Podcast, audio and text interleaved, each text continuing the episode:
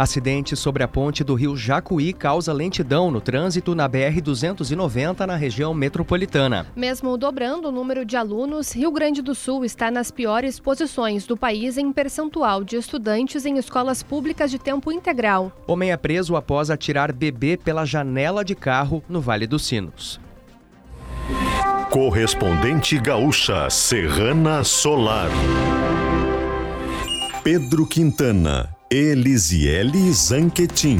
Bom dia, agora são 8 horas, 1 minuto. A temperatura é de 24 graus na capital.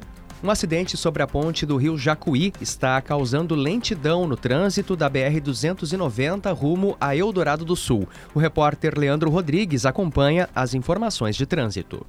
Os motoristas enfrentam mais de 3 quilômetros de lentidão na BR-290, agora em direção a Eldorado do Sul.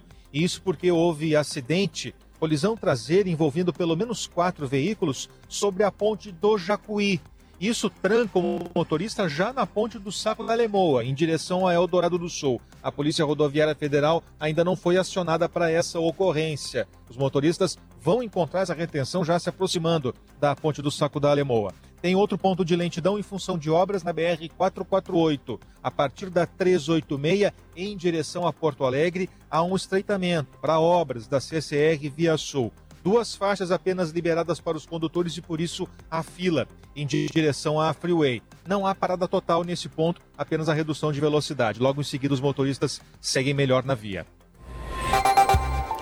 Temperatura de 24 graus em Porto Alegre, 21 em Caxias do Sul, 23 em Santa Maria, em Pelotas, 24 em Rio Grande e 22 graus em Passo Fundo. Cleocum traz a previsão no estado para as próximas horas. O dia de hoje segue sendo dominado por uma massa de ar mais quente. Em todas as áreas do estado, o calor predomina, como tem acontecido nos últimos dias desta semana, ou nos dias dessa semana. E a tendência é de que a gente tenha alguma chuva, se houver na divisa com Santa Catarina. Nas outras áreas está muito difícil. A tendência é de uma noite de tempo seco, ainda bastante quente, na capital e também pelo interior do estado. Essas temperaturas altas seguem neste sábado e com dificuldade de chuva chuva por aqui. O Rio Grande do Sul está entre as piores posições do país em percentual de alunos dos ensinos fundamental e médio em tempo integral. Os dados foram divulgados pelo Ministério da Educação no Censo Escolar 2023. No ensino fundamental, o estado está em 22º lugar no ranking nacional e ocupa a sexta pior posição. Apenas 7,6% dos alunos estudam em tempo integral nas escolas públicas gaúchas. A média nacional é de 15% quase o dobro. Em relação ao ensino médio, o Rio Grande do Sul ocupa a segunda pior posição, ficando atrás apenas do Distrito Federal. Somente 6,5% dos matriculados passam dois turnos dentro das escolas. O estado aparece na 12ª posição em relação ao número total de matriculados em escolas públicas. Ainda nesta edição, homem morre em confronto com a Brigada Militar após roubo de carro na zona sul da capital. Desfiles das escolas de samba de Porto Alegre começam hoje. Há 15 anos, fazendo história em geração de energia, a distribuidora Serrana Solar é a escolha certa em sistema fotovoltaico.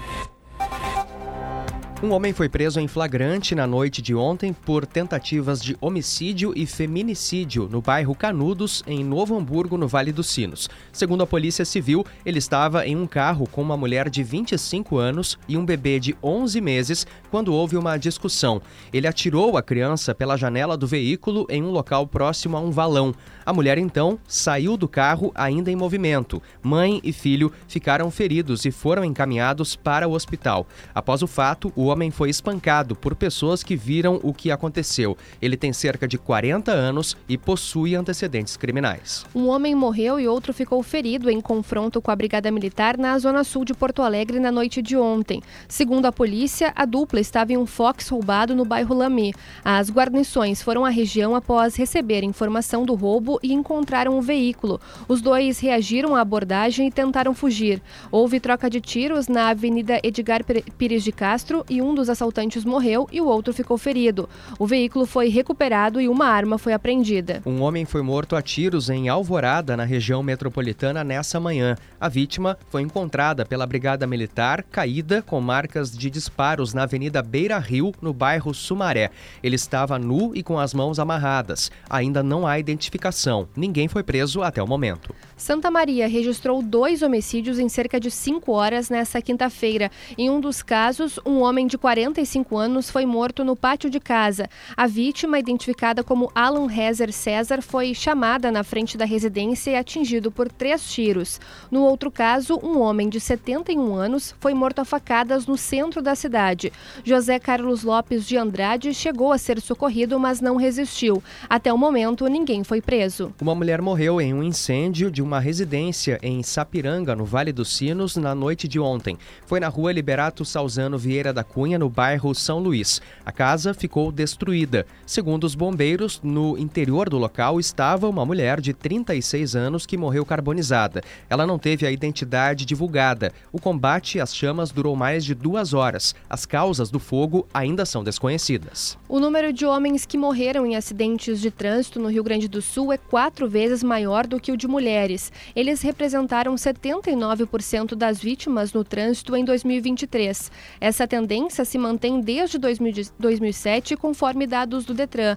Das 1.572 vítimas fatais no ano passado, 1.232 foram homens. Houve redução de 8% no número de mortes na comparação com 2022.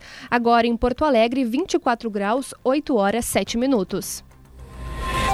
Serrana Solar, a minha escolha certa.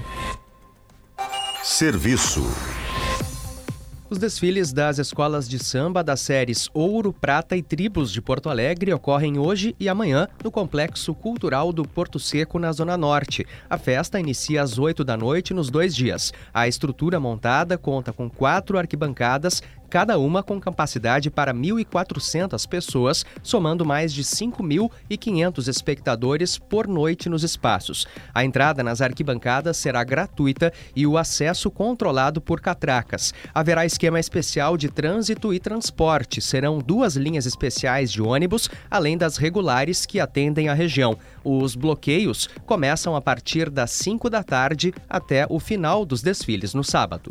A ponte da BR-116 em entre São Marcos e Campestre da Serra será liberada hoje. A estrutura estava interditada desde setembro de 2023, quando foram identificados danos provocados pela chuva que atingiu a região.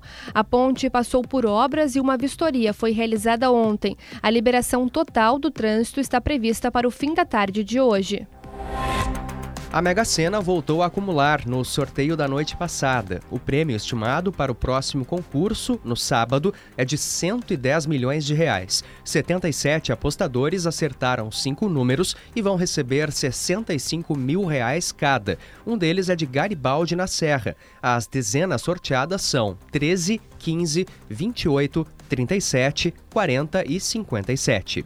Em instantes, Supremo Tribunal Federal inicia hoje debate sobre vínculo empregatício entre motoristas de aplicativo e empresas que operam plataformas.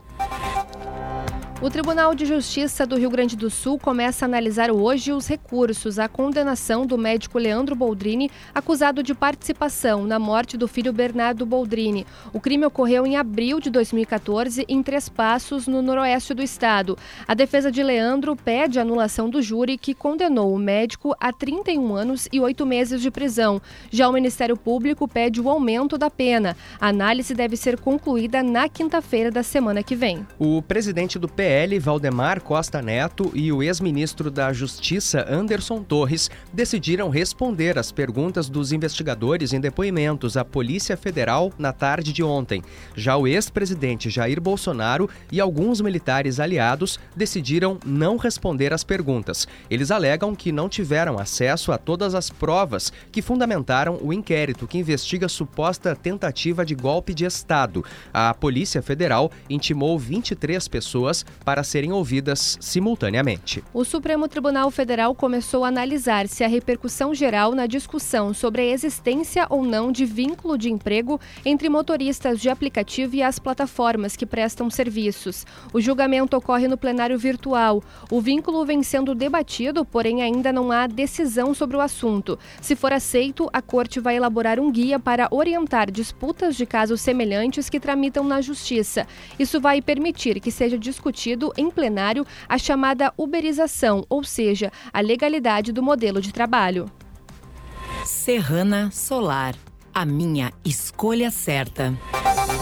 Você encontra o correspondente gaúcha Serrana Solar na íntegra em GZH. A próxima edição será às 12 horas e 50 minutos. Bom dia.